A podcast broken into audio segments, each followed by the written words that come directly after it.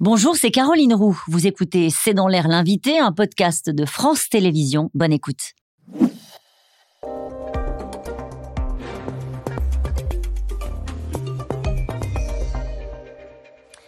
Bonsoir à toutes et à tous, c'est dans l'air l'invité. Je reçois ce soir Augustin Landier. Bonsoir. Bonsoir. Vous êtes professeur d'économie à HEC, vous êtes l'auteur de Le prix de nos valeurs publié chez Famarion. Famarion, c'est un livre que vous avez écrit avec David Tesmar. Alors cette année 2023, elle s'ouvre avec quand même pas mal d'inquiétudes, une force haute des prix avec une inflation euh, à deux chiffres pour les prix de l'alimentation. On sait que le bouclier tarifaire sur l'énergie, eh ben, au, fond, va augmenter, va faire en sorte que les prix de l'énergie augmentent de 15% pour les ménages, prix de l'électricité, prix du gaz. Est-ce que ça veut dire que le vrai coût de l'inflation, c'est maintenant que les Français vont vraiment l'encaisser?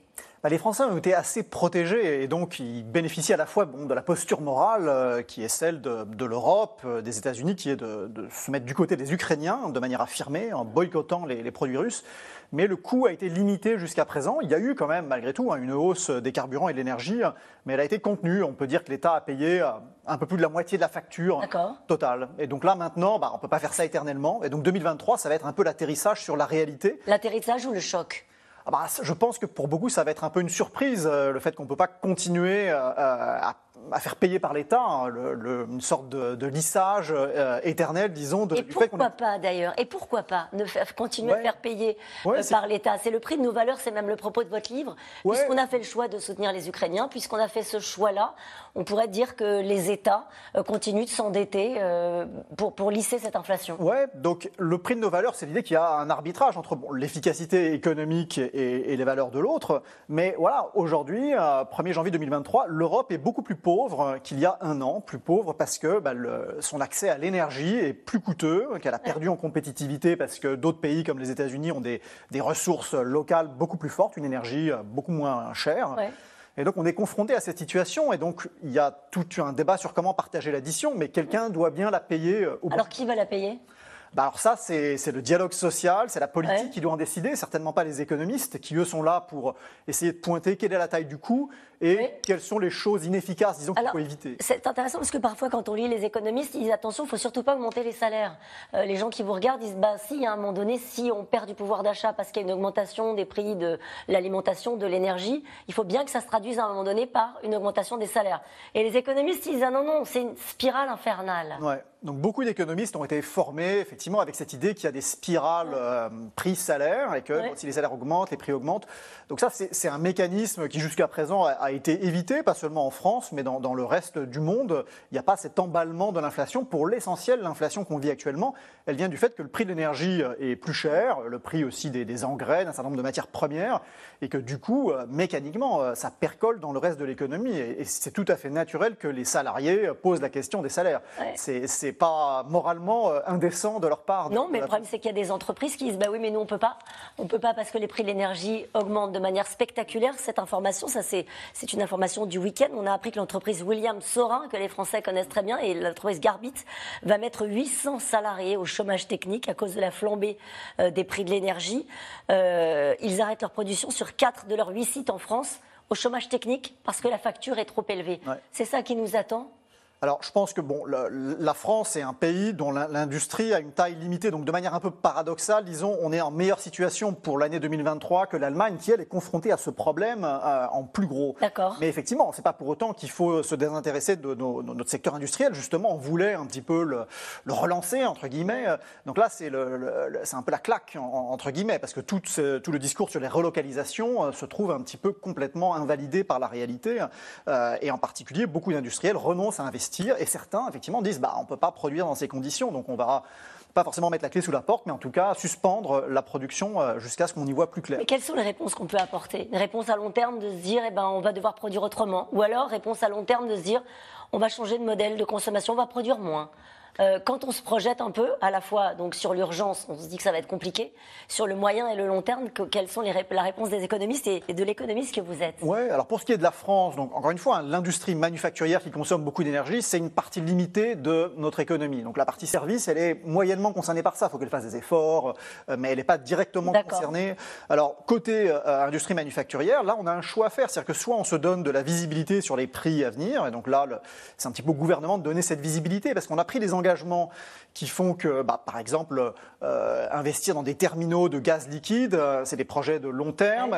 Bah, les, les, industriels sont réticents à le faire parce qu'ils disent bah, si, euh, si, dans 10 ans vous me dites que le gaz c'est fini, on ne va pas commencer à s'engager sur des projets qui sont rentables qu'à long terme. Et donc là, il y a un compromis à trouver, mais c'est au gouvernement de lever les incertitudes et de permettre aux industriels de faire des contrats de long terme qui leur donnent la visibilité, qui permet après d'atterrir de, de, de, sur qu'est-ce qui est rentable, qu'est-ce qui n'est pas. C'est pas le changement de modèle aussi à terme qu'on peut, qu'on peut défendre en disant bah, voilà, on va devoir produire autrement, on va devoir peut-être euh, consommer moins, cette grande bascule euh, qu'évoquait euh, le président de la République ou cette, cette fin de l'abondance. Est-ce qu'on est là-dedans ou est-ce que ça, c'est des choses qu'on projette au fond de manière un peu désincarnée? Parce que les, gens au quotidien n'imaginent pas ça tout de suite. Hein. Ouais, mais en fait, vous savez, la part de l'économie tangible, c'est-à-dire les biens matériels, qu'on va fabriquer des chaussures, fabriquer des, choses matérielles, on, le fait de moins en moins en Europe. beaucoup se sont plaints un peu de cette tendance. Mais bon, c'est un peu un choix aussi, c'est-à-dire que ça va avec toutes les contraintes environnementales qu'on a choisies pour des raisons morales, aussi pour l'attachement au paysage, euh, un certain nombre de, valeurs patrimoniales. Bah, ça fait que produire en Europe est plus compliqué. Donc effectivement, dans certains cas, il y a des solutions, et dans d'autres, c'est clairement plus facile de produire ailleurs. Donc ça, il faut Par exemple, sur l'écologie, le, prix de nos valeurs sur l'écologie, c'est quoi? Ça veut dire de dire, bah, ok, très bien, il va falloir faire payer plus ceux qui polluent le plus, il va falloir remettre la taxe carbone, c'est ça le prix de nos valeurs? Donc une manière de le gérer, c'est donc la, la taxe carbone qu'on a choisi de faire, on essaye de, l'équilibrer en mettant une taxe carbone aux importations qui font que bah, le marché européen ne sera pas accessible à des entreprises qui bénéficient d'un prix plus faible, parce que c'est une partie, ce qui, ce qui se joue, c'est ça aussi en partie, c'est que les gens vont continuer à avoir besoin d'acheter euh, des, euh, euh, bah, des téléphones, des radios, des voitures, des, donc les biens tangibles n'ont pas complètement disparu évidemment, mais c'est quand même beaucoup moins cher de les produire à l'étranger si on s'impose un, un coût de l'énergie plus élevé et durablement plus élevé en Europe. Donc effectivement une manière de rééquilibrer les choses. C'est cette idée d'une taxe carbone aux frontières qui fait que bah, quand vous achetez un produit étranger, il va devoir payer euh, à l'État euh, une taxe qui représente la pollution qui a été émise, mais pas taxée dans le pays où ça a été produit. Vous voulez d'une certaine manière réconcilier l'économie avec ce que vivent et ce que pensent vraiment les Français. De temps en temps, c'est vrai qu'on reçoit des économistes. Ils nous disent mais ça c'est pas possible parce que finances publiques ça n'est pas possible etc. Et dans ce livre-là, dans votre démarche, vous voulez réconcilier les valeurs morales, parfois, les valeurs de ce qu'on défend, avec les grands enjeux économiques. Est-ce que c'est ça? Alors c'est ça, et, c'est le faire sans rentrer dans un discours trop optimiste, qui est le discours gagnant-gagnant, de dire, vous savez quoi, en fait, être très moral, ça va aussi nous rendre beaucoup plus profitables. C'est pas toujours le cas, et donc l'énergie, bah, c'est un bon exemple de ça. C'est que souvent, il y a vraiment, c'est coûteux on peut assumer le choix, mais il faut que les gens soient conscients du coût et puis qu'on ait un débat sur comment on répartit l'addition en fait. C'est la même chose sur les retraites? Est-ce que c'est le même choix qui est en train de se poser? Sur les retraites, c'est plus des questions de justice, mais c'est bien ça. C'est un petit peu la question de quelle responsabilité on a vis-à-vis des générations futures, euh, parce qu'il s'agit d'équilibrer pour le long terme. C'est-à-dire qu'en un sens, on pourrait continuer à, mettre des choses sous le tapis un certain temps mmh. sur ce dossier-là. Euh, et puis de l'autre, c'est une question de qu'est-ce que c'est que la justice entre les générations actuelles, déjà vivantes, déjà au travail, certains déjà à la retraite? Comment est-ce qu'on partage l'addition si on change le système. Il y a ceux qui vont dire, bah, nous, euh, les changements de règles du jeu ne, doivent pas nous impacter parce que c'est trop tard pour nous pour euh, changer le, temps de travail. Et donc là aussi, il y a un débat sur Qu'est-ce que c'est que la justice et comment on délibère de ces questions de, de valeur La moitié des pays de l'Union européenne sont en récession en 2023. Euh, c'est une année sombre qui débute. Bah, c'est une année euh, difficile, ouais, c'est pas une, c'est pas une année euh, Sur le plan économique, j'entends. Sur le plan économique, après, voilà, vous savez, euh, quand on si, on, avait eu ce discours le 1er janvier, bah, la guerre en Ukraine de l'année précédente, la guerre en Ukraine n'avait pas eu lieu. Là aussi, hein, beaucoup de surprises peuvent encore se produire, bonnes ou mauvaises. On ne sait pas très bien ce qui va se passer en Chine. Est-ce que les, les économies ne sont pas totalement perdues? Bah, non, je pense que le monde est intrinsèquement incertain, donc c'est important aussi d'accepter l'incertitude et le risque. Euh, là où je pense qu'il euh, y a un discours à tenir, c'est que bah, on vit dans une période où on doit accepter une partie du risque. Le risque n'est pas entièrement assurable, et donc l'État. C'est quoi le risque? Bah, le risque, c'est qu'on ne sait pas à quelle sauce on va être mangé, en quelque sorte. Peut-être que les choses seront. Euh, par exemple, le prix du pétrole peut remonter fortement si la Chine repart plus vite et plus fort que prévu, avec une politique comme ça du gouvernement de relance assumée. Ou au contraire, ces questions de prix de l'énergie peuvent se dissiper plus vite que prévu. On ne sait pas ce qui va se passer sur le, front ukrainien. Donc il y a beaucoup d'incertitudes sur lesquelles bah, c'est pas la fin. Les économistes doivent le reconnaître. Mais on a l'impression que malgré tout, dans votre discipline, il y a des grands changements. Euh, c'est vrai qu'on a, pendant des années, on a voulu une économie beaucoup plus plus ouverte, on a voulu consommer beaucoup plus.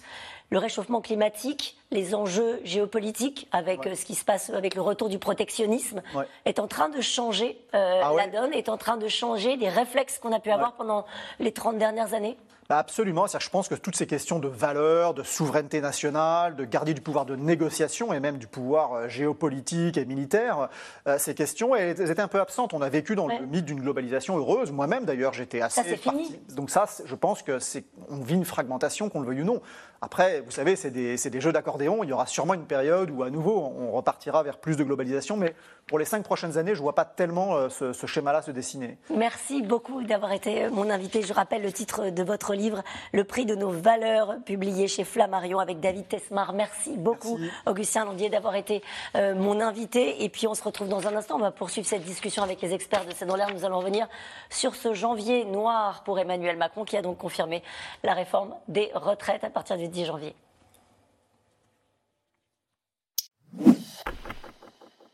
Vous venez d'écouter C'est dans l'air, c'est un podcast France Télévisions. N'hésitez pas à vous abonner. C'est dans l'air est disponible gratuitement sur toutes les plateformes audio, en vidéo disponible sur francetv.fr. À très bientôt.